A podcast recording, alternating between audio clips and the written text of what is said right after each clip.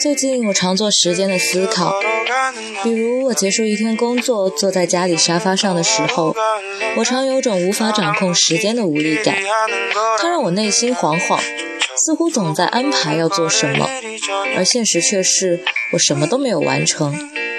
那些堆在角落里新买的书和杂志，躺在电脑桌面上新下下来的电影跟视频。微信群里一段段的语音记录，微博上被弹射出来的评论或者转发的信息，还有短信里的天气预报，他们因为被调成静音震动而发出的闷响，把我的业余时间切得粉碎。我常因此感到烦躁，可又不得不处理信息，以防止他们向我发起又一轮的攻击。我又像一个急需素材的新闻工作者，一个等待水开了沏茶的人。在烦躁的同时，等待着即将发生的消息，枕戈待旦，不可安睡。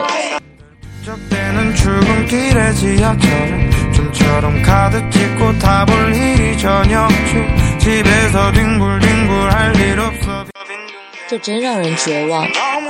可仔细想想，根源竟只是一只手机。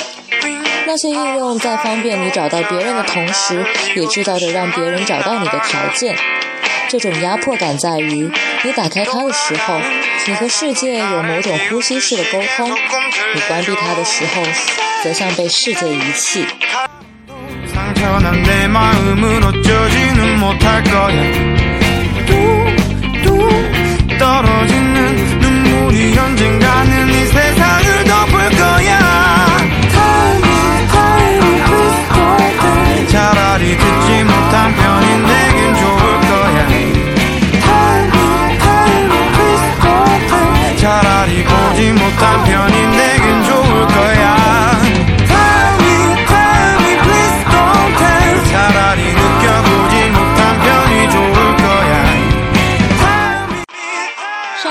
选择性的被世界遗弃，在香港，我关掉三只安心的享受两天的假期，吃很慢的西餐，享受它经过漫长烘焙过程，鸡蛋和奶油味儿非常清晰的甜点，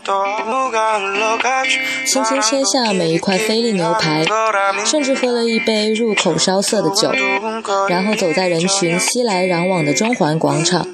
去看了一场两个半小时的电影，又去了一间有茉莉花香的小小书店，看了几十页竖排的繁体字。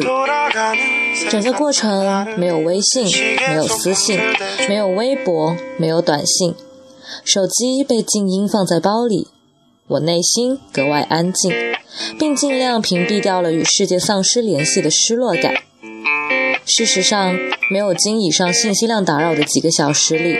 味觉、视觉，甚至听觉都敏锐清晰了起来。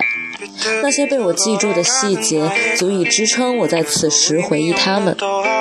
这是隔断信息带给我的一次全新体验，如同回到更早、更年轻的时候，在还没有 BB 机以前，我可以完整的一个下午坐在房间里看书，或者用心的打开一张 CD，对照着歌词听完整张专辑。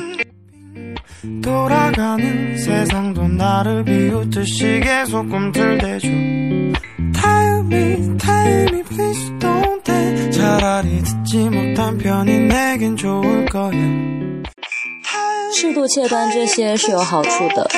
如果你已经感受到时间的逼迫，我的一个朋友奉行手机不立刻接的原则，态度是不在第一时间拿起电话。这固然让我需要找到他时非常焦虑，可于他却是完整把一件事情做下去的必要条件。我可以用积德不正谴责他，但当他告诉我他在这样的原则下获得生活，我则会试着去原谅他。我不想再被时间逼疯，于是决定执行一些原则，比如。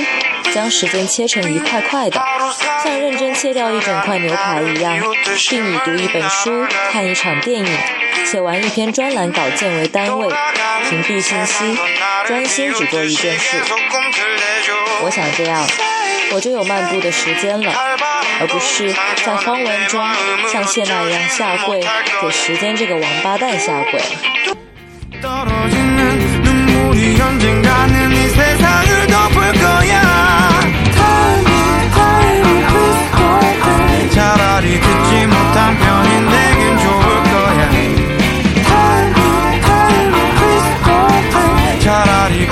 못한 편이 내겐 좋을 거야. Tell me, tell me, please don't tell. 차라리 느껴보지 못한 편이 좋을 거야. Tell me, tell me, please don't tell. 차라리 살아보지 못한 편이 좋을 거야.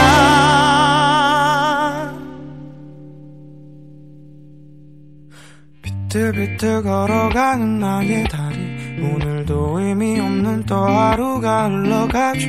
사랑도 끼리끼리 하는 거라 믿는 나는 좀처럼 두근두근 거릴 일이 저녁 중 윙윙 하루살이도 저량은 나를 비웃듯이 멀리 날아가죠. 빙빙 돌아가는 세상도 나를 비웃듯이 계속 꿈틀대죠